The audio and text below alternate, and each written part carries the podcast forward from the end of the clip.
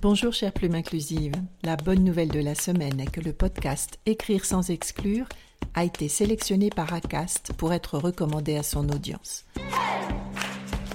Alors, Écrire sans exclure, c'est le podcast d'une traductrice qui explore comment les métiers de l'écrit abordent le français inclusif. Parce que la langue est un outil gratuit, puissant et à disposition pour changer le monde. Retrouvez le podcast Écrire sans exclure sur l'application Acast ou sur votre appli de podcast préféré.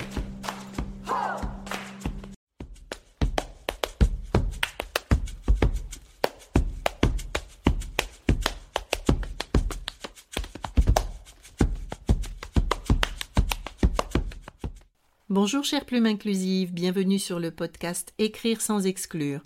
Voilà la voix inclusive des claviers qui va virer les vieilleries et faire vivre vos valeurs.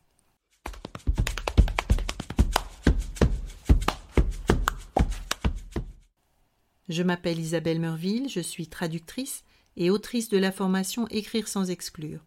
Depuis vingt ans, je traduis, je révise, je rédige, bref, je m'exprime en français en veillant à éliminer tous les clichés sexistes. Sexistes, mais pas que. Dans ce podcast, je m'adresse au métier de l'écrit et je vous parle de la langue comme outil d'inclusion, un outil gratuit, puissant et à disposition.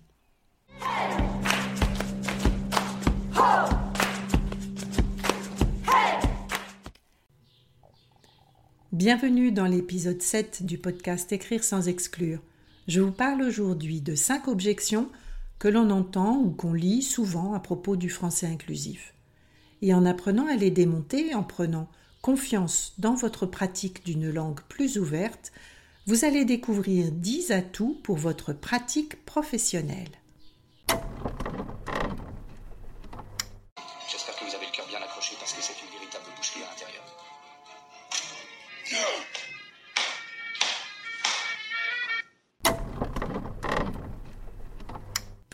Le fait que l'écriture inclusive sème la terreur, il fallait au moins cet extrait de La Cité de la Peur. L'écriture inclusive est illisible. C'est Molière qu'on assassine. Il y a péril en la demeure. Les affirmations péremptoires, qui se voulaient prophétiques, ne manquent pas depuis 2015. Alors je me suis demandé, mais qu'est-ce qui fait grimper tant de trouillomètres dans le rouge? Un point au milieu de la ligne? Vraiment Eh oui, un point au milieu de la ligne, mais qui se voit comme le nez au milieu de la figure. Et d'un coup, ces gens prendraient conscience qu'une autre moitié de l'humanité existe et réclame sa place sur la ligne d'écriture. Ça peut provoquer un vent de panique. Ça a provoqué un vent de panique et qui a bien dépoussiéré les choses. Alors si on classe les grandes lignes des arguments opposés à l'écriture inclusive, on se rend compte qu'elle cible quasi exclusivement le point milieu. En voici cinq. C'est illisible, ça pénalise les malvoyants, ça pénalise les personnes souffrant de troubles 10, ça va alourdir le style, c'est moche. La première objection, c'est illisible. Le reproche d'illisibilité de l'écriture inclusive tient exclusivement au point milieu ou disons plus généralement aux marqueurs typographiques, parce que certaines organisations ont pris l'habitude d'utiliser le trait d'union, par exemple, en Suisse depuis deux décennies. Quelques avant-gardistes plaçaient aussi le E entre parenthèses. Personne ne leur a jamais reproché que ce soit illisible. Comment se lit un mot terminé par un point milieu et un suffixe? Eh bien tout simplement comme un doublet. Le point milieu abrège la forme longue du doublet rien d'autre. Donc on lira camionneur et camionneuse, chirurgienne et chirurgien, ou agent et agent, et c'est juste une habitude à prendre. Ça pénalise les personnes malvoyantes. Alors cette objection-là renvoie au logiciel de lecture à voix haute qu'utilisent les personnes malvoyantes. Et comment ces logiciels disent-ils DR, D majuscule R? Ou M majuscule ME ou T et L point. Les équipes de développement du logiciel n'ont-elles pas prévu le cas des abréviations? Eh bien, il en va de même pour le point milieu. Lors de la prochaine mise à niveau, le logiciel saura reconnaître l'abréviation par point milieu pour autant qu'on souhaite effectuer cette mise à niveau. Ça pénalise les personnes souffrant de troubles 10. Donc pour être clair, les troubles 10 sont des troubles cognitifs qui induisent des difficultés d'apprentissage. On identifie différents types de troubles du langage, dyslexie, dysorthographie, dysphasie. Et nous avons été un grand nombre à noter la subite et massive mobilisation de l'opposition à l'écriture inclusive aux des personnes malvoyantes et souffrant de troubles 10 opportunément remises sur le devant de la scène. Bref, sans polémiquer davantage, oui. Si l'on réduit le français inclusif au point milieu, qu'on en colle tous les trois mots, ça peut ralentir la lecture.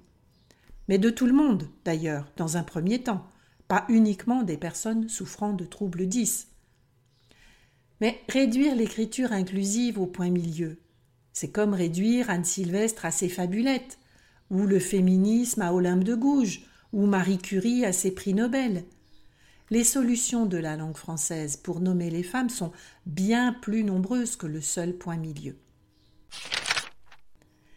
Ça va alourdir le style. Alors cette objection ne cible pas le point milieu, elle cible plutôt les doublets. Il s'agit d'ajouter le féminin là où, avant, n'existait que le mot masculin. J'ai bien dit ajouter et pas substituer.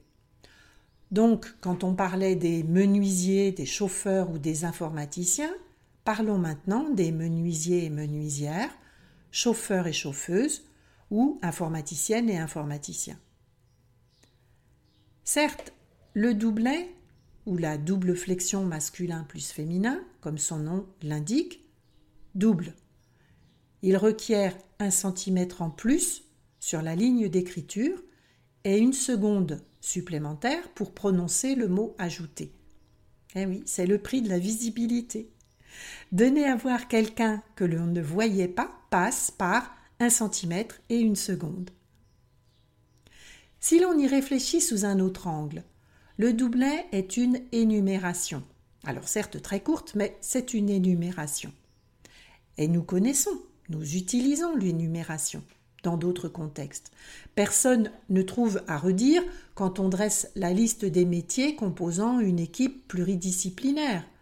Pourquoi, s'agissant des mots féminins, l'énumération deviendrait-elle subitement trop lourde? Donner de la visibilité aux femmes, c'est accepter de leur faire une place. C'est moche. Alors, l'argument de la mocheté s'applique au nom de métier féminin, peu usité, Qu'est-ce que je peux en dire? Qu'est-ce que cette objection-là peut m'inspirer? Ben, Que la mocheté des mots, elle est quand même très relative. Tout le monde ne trouve pas les mêmes mots moches. D'ailleurs, qu'est-ce que c'est que la mocheté d'un mot? Est-ce que c'est sa sonorité Ce que le mot désigne? Est-ce que c'est l'émotion liée à une expérience intime, personnelle? Là aussi, j'ai été très surprise de voir la foule de poètes brusquement démasqués qui ne supportaient pas l'idée d'un mot moche. Les Français sont surprenants. Face aux sapeuses pompières, aux professeuses et aux autrices, la réaction de rejet ou de méfiance est plutôt celle que l'on a devant un mot nouveau. Souvenez-vous, quand est apparue la messagerie électronique et les adresses électroniques. Enfin, si vous avez cet âge-là. La pauvre arrobase était régulièrement rebaptisée arrobaste, arrobasque. Euh, le petit A, là, vous savez, euh, c'est un drôle de mot, un drôle de signe, mais comme on en avait besoin, on l'a adopté. D'ailleurs, je vous signale que la commission de néologie préconise de l'appeler arrobe en français. Et là, je fais vraiment ma maline parce qu'en fait, je l'ai découvert en préparant cet épisode.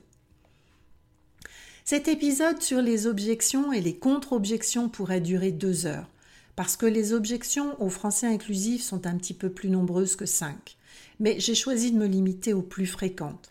Pendant la formation longue Écrire sans exclure, nous en traitons plus d'une quinzaine, pendant nos rencontres en direct en nous appuyant sur des éléments de preuve plus formalisés que je ne peux le faire ici à l'oral.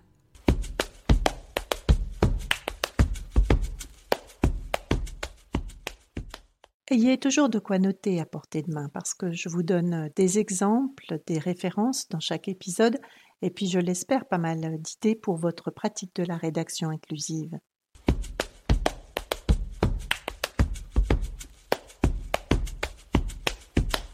Pour prendre de la distance par rapport à la langue et à notre peur panique de faire des fautes, je vous conseille vivement la lecture libératoire de l'ouvrage Le français est à nous, petit manuel d'émancipation linguistique.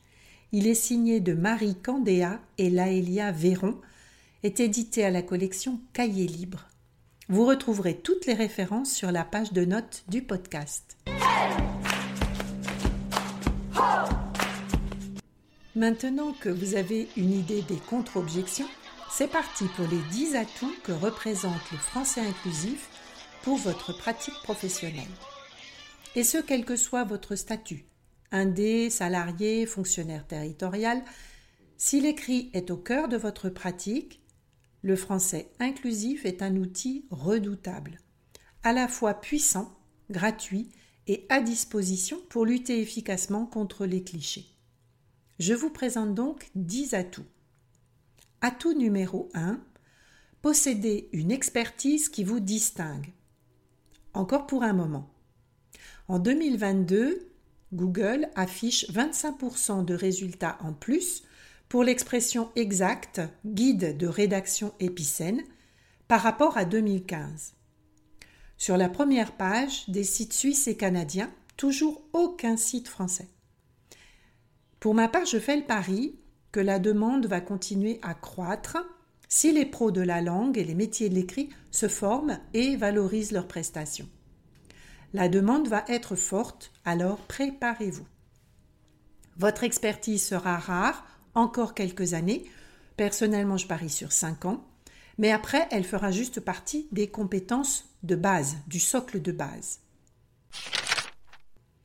Atout numéro 2, le français inclusif est un savoir-faire valorisable pour les métiers de l'écrit.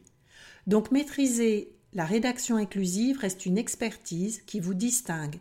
C'est un savoir-faire valorisable. Comme toutes les spécialisations, maîtriser la rédaction inclusive justifie un tarif, un salaire, une reconnaissance supérieure. Atout numéro 3, répondre à une demande. Je note dans mon expérience au quotidien que de plus en plus d'organisations l'imposent. L'Union européenne, bien sûr, les agences des Nations unies, et en 2018, par exemple, la conférence des OING décide de remplacer droits de l'homme par droits humains. Cette résolution s'appuie sur pas moins de sept documents internationaux ou européens. Voilà dans quoi vous pouvez aussi puiser pour asseoir votre argumentation. Atout numéro 4, continuez à vous former. La rédaction épicène s'inscrit dans votre plan de formation continue. Pensez à utiliser votre budget, FIFPL, OPCO en général ou CPF.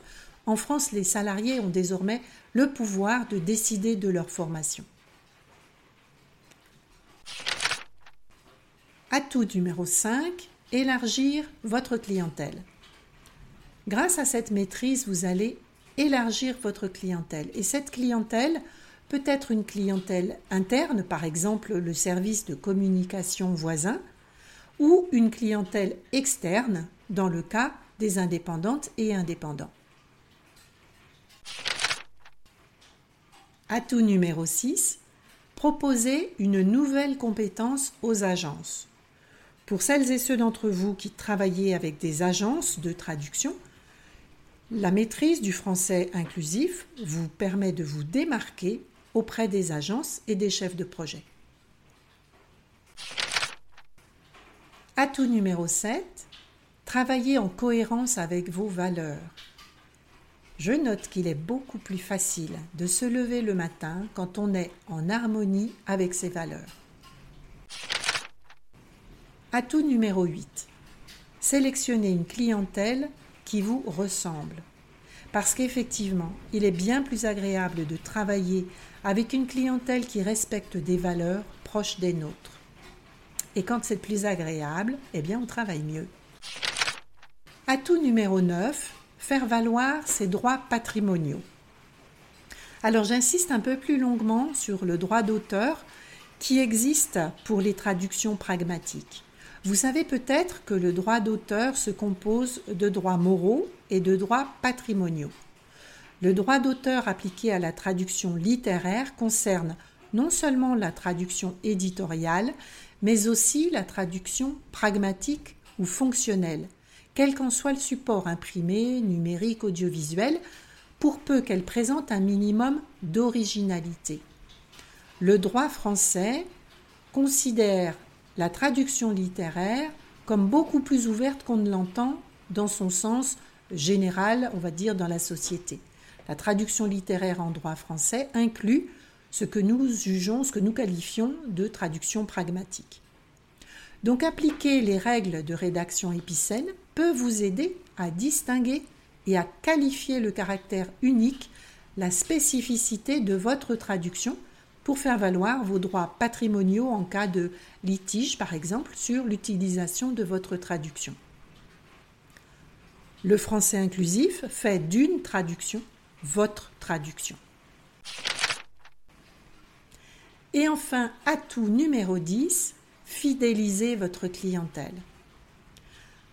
L'entreprise qui a recours à vos prestations linguistiques ne trouvera pas demain quelqu'un qui maîtrise la rédaction inclusive combinée à vos domaines de spécialité. Cette maîtrise, cette combinaison de maîtrise est un pied glissé dans la porte qui vous permet, outre de fidéliser, d'approfondir la relation avec votre clientèle.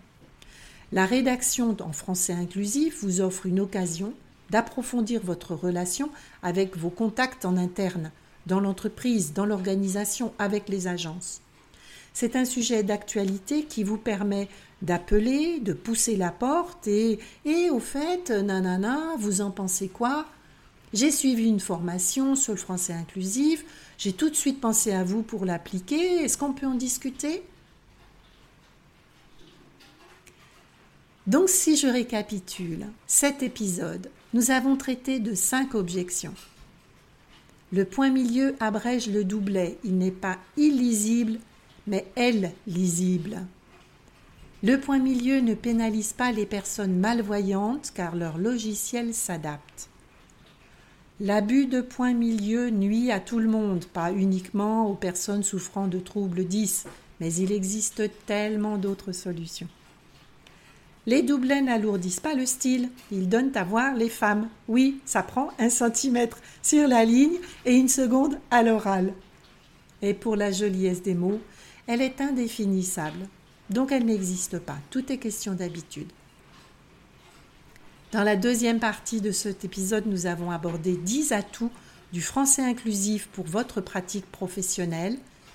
Vous distinguez, posséder un savoir-faire valorisable, répondre à une demande croissante, continuer à vous former, élargir votre clientèle, proposer une nouvelle compétence, travailler en cohérence avec vos valeurs, sélectionner une clientèle qui vous ressemble, faire valoir vos droits patrimoniaux et enfin fidéliser votre clientèle.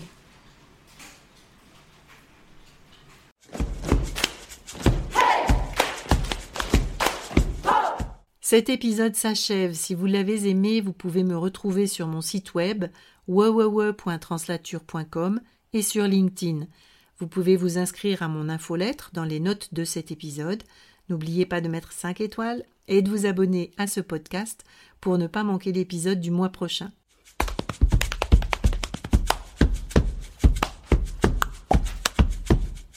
Écrire sans exclure, le podcast qui parle aux plumes de pâte et de style, d'épicènes et d'hyponymes. Pas de pitié pour les clichés. À vos copies, à vos papiers.